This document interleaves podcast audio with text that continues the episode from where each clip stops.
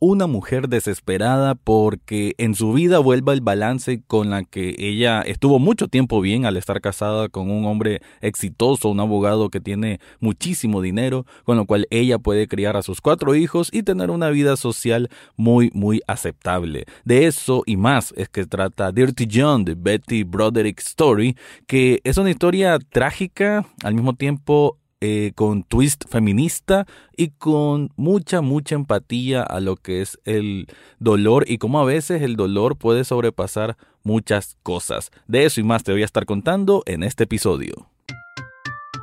Estás escuchando Echados Viendo Tele, podcast sobre cine y televisión. Para el análisis, Rafael Echado.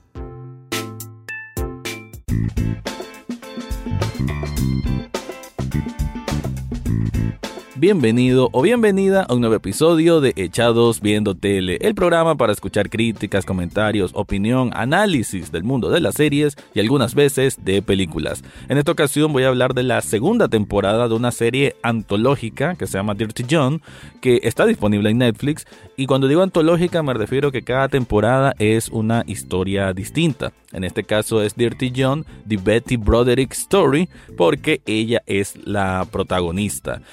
Por Amanda Pitt, que aquí hace un papel muy, muy loable. La verdad que creo que me gustó mucho su performance, así como el de su coprotagonista, que es Christian Slater. Sí, ese que hizo de Mr. Robot, que aquí nuevamente hace un papel brillante, creo yo, brillante, como Dan Broderick, el esposo de Betty. Esto es basado en una historia de la vida real a como también fue en la primera temporada con otra historia aparte, y que hay que decir de que Dirty John proviene de un podcast de True Crime, por eso es que se ha hecho tan popular que llegó incluso a que en este caso USA Network es el que hizo la adaptación para televisión. Y creo yo que incluso esta segunda temporada está mejor que la primera. No es que sean tampoco series como, como últimamente vengo diciendo que son de prestigio o de prime time, pero sí tienen valores bastante altos para hacer series de cable abierto, ¿no? En Estados Unidos.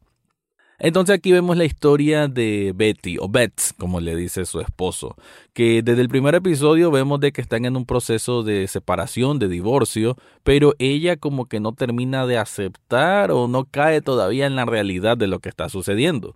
Eh, vemos como ella tiene su propio abogado y el abogado le dice, mira, hay momentos que mejor hay que ceder, hay que aceptar la derrota y simplemente tratar de, de llevar las cosas de la mejor manera, pero cada quien por su lado. Sin embargo, ella como que rechaza esa idea. En su mente, su matrimonio todavía no está acabado y eventualmente Dan, que es el nombre del esposo, va a recapacitar al respecto. Sin embargo, vemos a este Dan que, como lo dije al comienzo, un ultramillonario, un abogado que le ha ido súper bien en San Diego, California. Estamos hablando todo esto en los años 80 y que simplemente ya no quiere seguir con su esposa, quiere separarse, pero como es un hombre bandido y parte de la, del espíritu que tiene esta serie es mostrar la manipulación que existe de un hombre que al tener mucho poder como que siente que puede mangonear, como decimos aquí en Nicaragua, a, a, la mujer, a la esposa, y prácticamente aplicar lo que se conoce como gaslighting. Es un término que últimamente se ocupa bastante y es como hacerle creer a la esposa o a la pareja que ella está loca, que son locuritas de ella en cuanto a temas de celos y cosas así. Entonces, todo eso lo vemos bien enmarcado en, en, esta serie. Además, también vemos un trastorno, porque al final sí había un trastorno de por medio eh, por parte de Beth, porque ella en esa negación constante de que su esposo, no, o sea, que todavía puede volver con el esposo, ella como que dimensiona las cosas de una manera irreal. Hasta sus propias amigas se dan cuenta de, de, de ello, pues. E incluso con los hijos, vemos como que ella es una madre amorosa, por lo menos así lo retrata la serie, pero a veces también ella como que no le importan tanto los hijos y como que está más concentrada en, volver con su esposo, pero o sea que su hogar vuelva a ser el hogar que ella siempre tuvo, pues antes de que la relación entre ambos, entre este matrimonio, se viniera hacia menos, ¿no? Que se viniera desbaratando. Es así entonces que en los primeros episodios vemos como ella actúa de manera precipitada, de manera que cualquiera diría una mujer loca, pero eh, hay que tener mucho cuidado con esas palabras de mujer loca porque más bien es la culpa del hombre, del esposo, que la volvió a, llegar a esos extremos a ella, ¿no? En parte. Entonces, vemos como en un momento de, de, ira, porque prácticamente no solo es que se está separando, sino que el hombre le está quitando un montón de, en la separación de bienes prácticamente no le quiere dejar nada, solo le, da una manutención que no es nada baja, la verdad, pues son 9 mil dólares y son en los años 80, así que igual era bastante dinero, pero al nivel de vida, y creo que en un momento ella misma se lo reclama, al nivel de vida que tenían, eso no era suficiente. Entonces la serie se va en mucho litigio legal, en bastantes juicios, y como ella lentamente la vemos cada vez más aislada hasta un punto de ebullición que es el que gira toda esta historia. Pero te voy a contar más al respecto después de esto.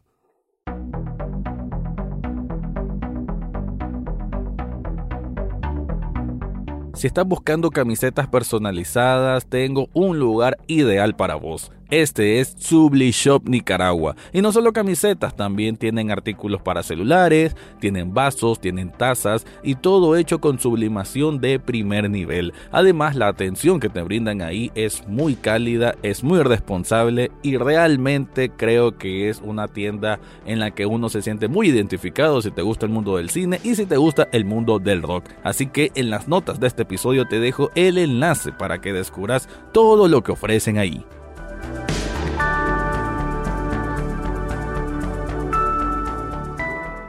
Muchas de las secuencias que van a encontrar en Dirty John y Betty Broderick Story es con respecto a, a, juicios y cosas de ese estilo, porque hay varias audiencias en las que tiene que presentarse ella, así como el esposo, cada quien con su abogado, o a veces ella, porque ella termina incluso representándose a sí misma, en que prácticamente son aspectos fundamentales el cuándo es que se dio la intención de separación, porque él se la juega, ¿no? Como que un momento a otro valora la empresa de una forma y de un momento a otro la valora de otra. ¿Para qué? Para que ella quede con la menor cantidad de dinero posible. Otra cosa era eh, la custodia de los hijos, porque prácticamente en todo lo que vemos de la serie, ella no tiene la custodia de los hijos. Y también fue por una manipulación de parte del hombre que hizo que ella no pudiera estar realmente con ellos. Pero también de pronto te daban, por lo menos así interpreto yo, la serie a veces te, te dirige a pensar de que ella, mm, como que obviamente sí le importan los hijos, pero ella lo dice más de una ocasión,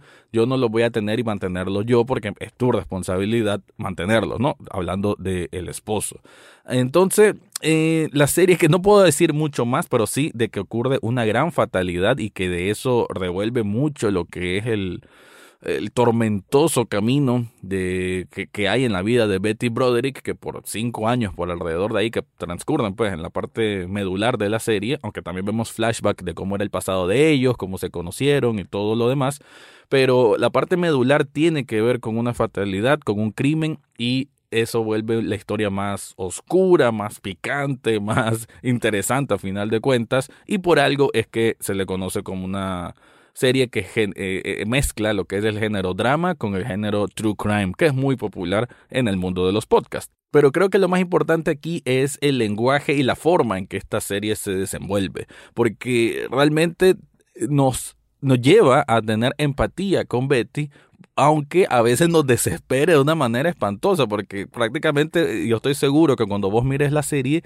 vos te vas a sentir lo mismo, en el sentido de que va a desesperarte, porque ¿por qué Betty? ¿Por qué estás haciendo eso? ¿Por qué humillarse incluso? Porque a veces ella se humilla a sí misma, se ve derrotada, una mujer que era muy segura de sí misma, ¿no? Y que se manejaba muy bien en círculos sociales, que hay que decirlo, ¿no? Círculos sociales muy plásticos, o sea, ahí estamos hablando de una sociedad en Estados Unidos en que las mujeres eran prácticamente solo organizadoras de fiestas, de clubes, de, las familias que son adineradas igual que ellos, pero aún así era una mujer segura de sí misma y orgullosa de haber apoyado a su esposo durante tantos años para verlo convertirse en, en, esta persona de renombre, de respeto y sobre todo una persona millonaria. Y es que en esos flashbacks que vemos de cuando ellos eran jóvenes, él era apenas un estudiante de medicina que incluso abandona la, escuela, bueno, sí, el estudio de la medicina y se va por el estudio de leyes, de abogacía. Entonces mezcla estos dos mundos porque él es un abogado, pero que se encarga de las malas prácticas de los doctores, ¿no? De, de ir a atacar a aquel doctor que hizo algo malo eh, mala praxis, bueno, él es encargado de hacer eso y por eso es que es su fortuna. Y entre todo eso, entre esos estudios, prácticamente ella, con cuatro hijos, que no, pues, no es poco decirlo, cuatro hijos y uno que incluso perdieron, o sea, el embarazo pues no funcionó, y ella estaba ahí siempre, en la casa, haciendo trabajo de medio tiempo, incluso estando embarazada, y todo para que él estudiara y que en ese tiempo que realmente estaban enamorados, el plan de él mismo lo decía, era, era ese, ¿no? Él se miraba, él siempre soñó en grande, soñó tener esa vida amplia, cómoda, y la tuvieron por muchos años hasta que pues él se, se cansó, porque obviamente, como es común, desgraciadamente, cuando se, se, genera esa clase de poder y, el ego crece demasiado, entonces él encontró a una mujer más joven y simplemente por eso fue que dejó a Betty.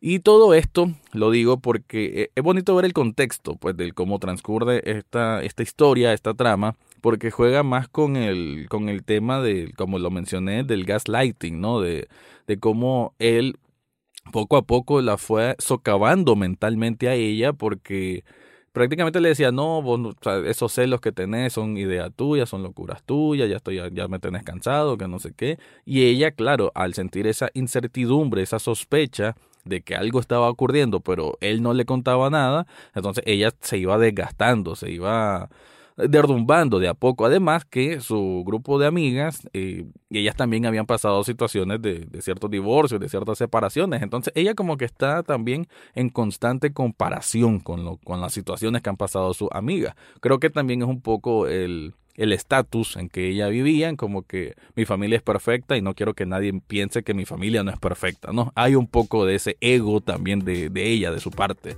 Y, y, la historia entonces va evolucionando a, a eso, a una empatía que tenemos por ella, porque la vemos en, como le decimos, en muchos salas de juicio tras otra, tras otra, tras otra, desde el caso de la separación hasta el caso de ese crimen que ocurre y, y todo cada vez la vemos a ella más, más desesperada, pero al mismo tiempo a veces como que reacciona y actúa de una manera más acorde quizás a lo que uno pensaría que se debe de actuar. En otra vemos como que sí, se, se lanza al lado de un poquito lo desquiciado, pero al mismo tiempo la, la mala suerte que tuvo o cómo varias personas a veces actuaban en contra de ella. Entonces hay una, hay una mezcla ¿no? de todo esto que que hacer el balance creo que es parte de, lo bueno que tiene la serie, porque nos muestran varias facetas de varios ángulos posibles, pero siempre centrado en, ella como una, víctima, ¿no? Al final, una víctima de, la manipulación de, del esposo, del ex esposo y de otras personas. Así que siento que Dirty John de Betty Broderick Story es una serie que es disfrutable a distintos niveles. Creo que aplica para tanto hombres como mujeres de diferentes edades y que te atrapa rápido, ¿no? La manera en cómo está producida, la manera en cómo está dirigida, que me parece que está bastante, bastante bien. Eh, te invita a que la continúes a nivel maratón. Yo la miré como en tres días, son ocho episodios y realmente pues no, no aburre, pues no hay aquello que se sienta como momento de relleno y cosas así, pues la verdad no. Eh, hay un capítulo que, que, hay un par de capítulos que quizás sí son más lentos que los demás, pero por lo general la historia cada, cada vez va va aumentando esa, esa presión, esa, esto es como una olla que está cociendo y que sentís como que cada vez está más, más alto, más alto, más alto ese calor, entonces eventualmente ocurre esa explosión y los últimos episodios pues giran alrededor de eso y creo que lo hace bastante, bastante bien. Lo más curioso es que sea una historia de, de la vida real que que se hizo un gran escándalo en su momento en Estados Unidos. Esto porque ya después de terminar de ver la serie, pues estuve averiguando un poco y eso la hace pues que sea una historia que vale la pena contarse y que invita, creo yo, a, a una discusión entre, bueno, ella qué tan loca estaba, qué tanto fue que la provocaron, que le hicieron loca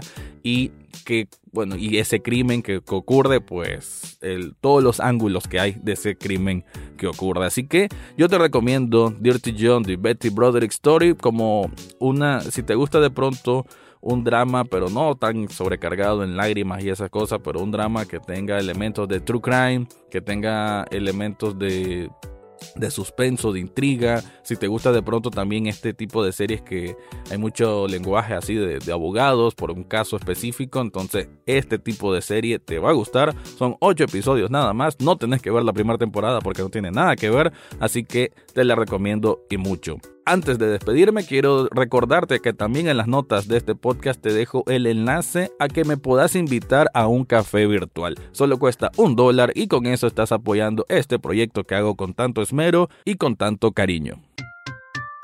Eso fue todo por hoy en Echados Viendo Tele. Recordá seguirnos en Facebook, Twitter e Instagram. Además, podés estar al tanto de cada episodio en Spotify, iTunes, Google Podcast o hasta en YouTube. Gracias por escuchar y será hasta la próxima semana.